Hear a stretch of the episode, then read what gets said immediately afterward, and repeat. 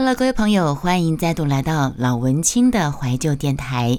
先跟大家说个抱歉，实在是啊，凡尘俗事太多了，社群媒体太多了，声音直播啊，衍生出来的 IG 的朋友回复讯息来来往往，实在占据了我很大的时间。我的部落格没办法好好的书写，澎湖回来都已经超过一个月了，我只写到第一天。那声音直播，嗯，开台剪有录制了一些音档，都还没有好好的整理。那今天要跟大家分享的是，呃，我在另外一个声音直播间有念过一篇陈文茜小姐的《终于还是爱了》这本书。这本书出版社是呃什么出版社啊？有路出版。然后我要念的这篇叫做。女人可不可以异国寻欢？好，那我们现在就分享给大家。女人可不可以异国寻欢？她只是在寻找贫穷使她失去的东西。这个“她”是男字旁的“她”，也有跑路的。而女生的“她”，女字旁的“她”，只是在寻找此生一世的爱情。这是一个非关道德的故事。这是一个非关道德的故事。第一世界的日本女子到第三世界的印尼巴厘岛海滩寻找年轻美丽的异性肉体。她像卖春，却也不像买春。至少，这位女性嫖客跟年轻的海滩男孩之间。多了一点异乐世界少见的恒久。有时候，这个女孩她会留下来，为这个巴厘岛的男生改变自己的下半生。女人得到了他的浪漫之爱，男孩得到了他的地位之爱。爱情本来都只是在补足自我，我们多数的人不肯承认这一点。爱情本来都只是在补足自我，你们肯承认这一点吗？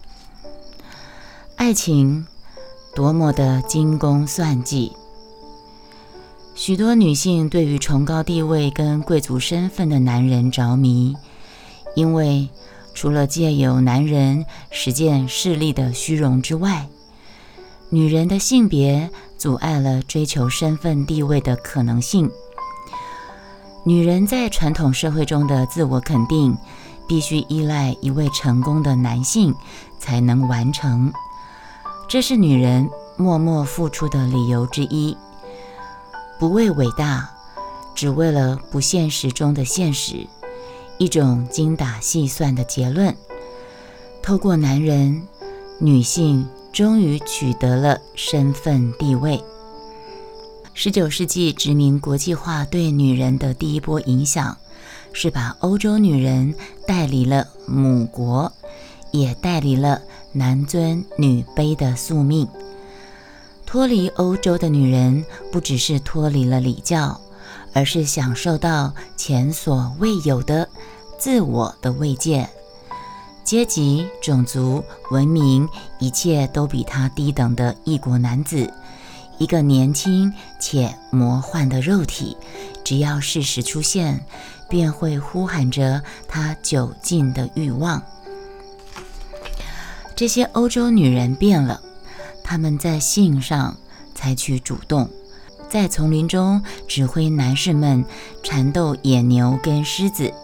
等他们的男人再从欧洲回来，庄园里等待的妻子已经是被诱发的主体。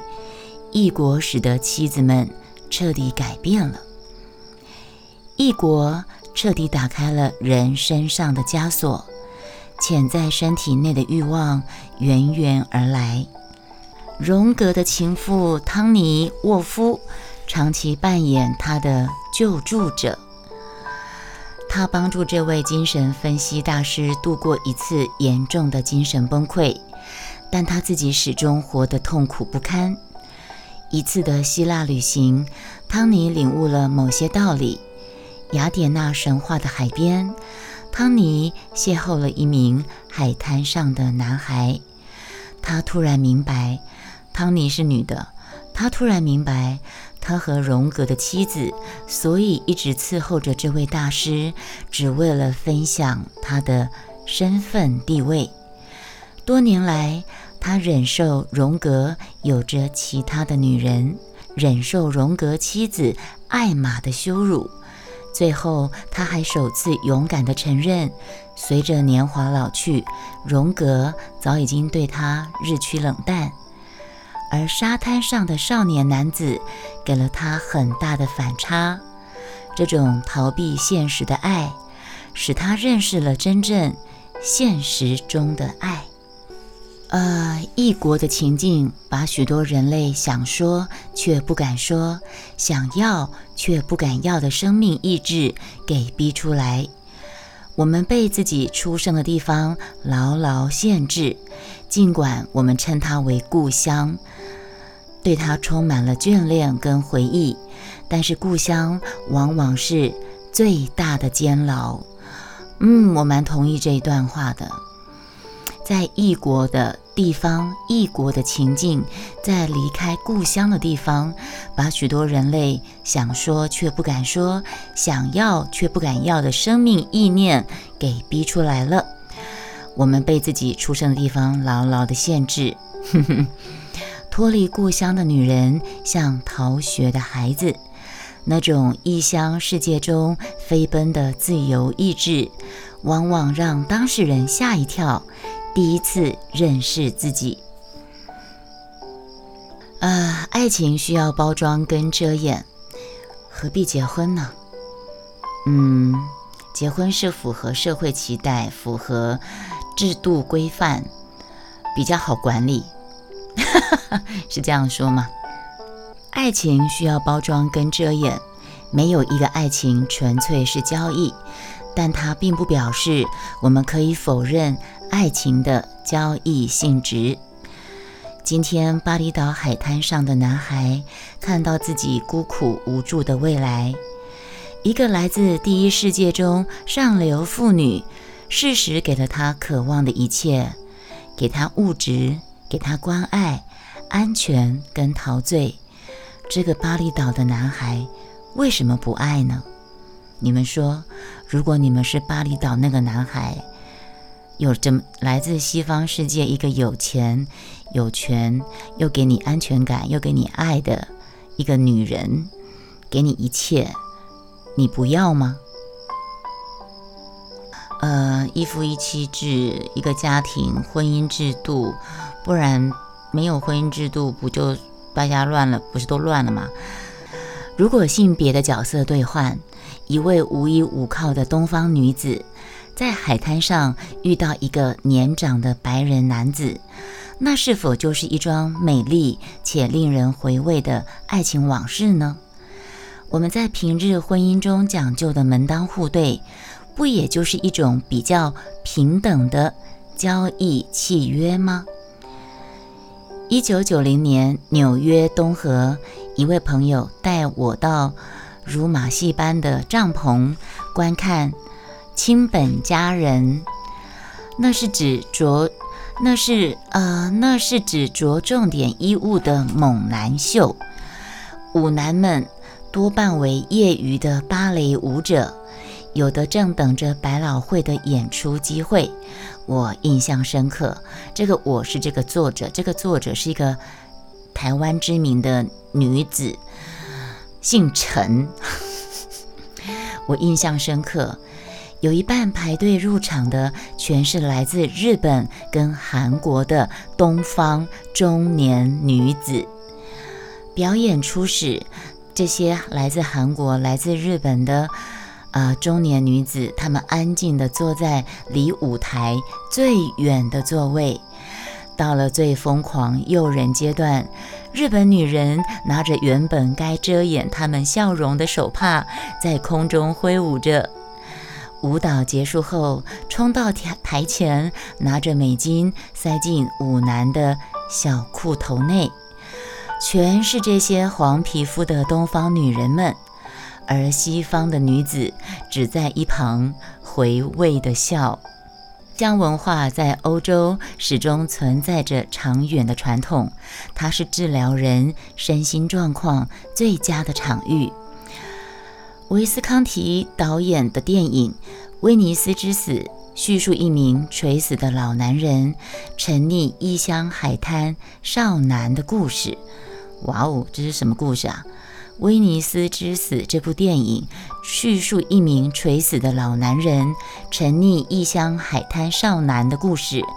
他每天走到海边，望着不望着不知名的少男青春的肉体，纯洁的孩子，肌肉呈现着生命的张力。生命飘荡的终终点，此刻，谁不想追寻最后的生命回顾？而那个孩子。又何须知名呢？总是异乡，总是在异乡，把人内心中的孤寂给呼喊出来。异乡本来是一种巨大的力量，它使我们必须面对过去生命的愚行、愚昧的前进。那个愚，愚昧的愚，行走的行。异乡本来是一种巨大的力量。它使我们必须面对过去生命的愚行，那些本来我们还算愿意遵守的、奉行的，到了异乡完全破灭。少有人像我如此坦白，愿意用这么正直的方式回应这些东方女子买春寻欢的事件。女人们无论如何纵欲在巴厘岛海滩上。一旦选择回到自己的家庭，便不敢面对欲望的回忆。海滩上的恋眷只是人生旅途中的某种慰藉。交易帮助这些女人们相信，她不算真正背叛丈夫，她们只是用金钱购买了欢愉，像买了一只不能任意炫耀的珠宝或戒指。他只是在寻找一个现实中不能实现的爱情，而这个男孩子，而这个巴厘岛，这个男孩子只是在逃避一个现实中不可能脱离的贫穷。好，这就是今天的节目，那我们下次再见，拜拜。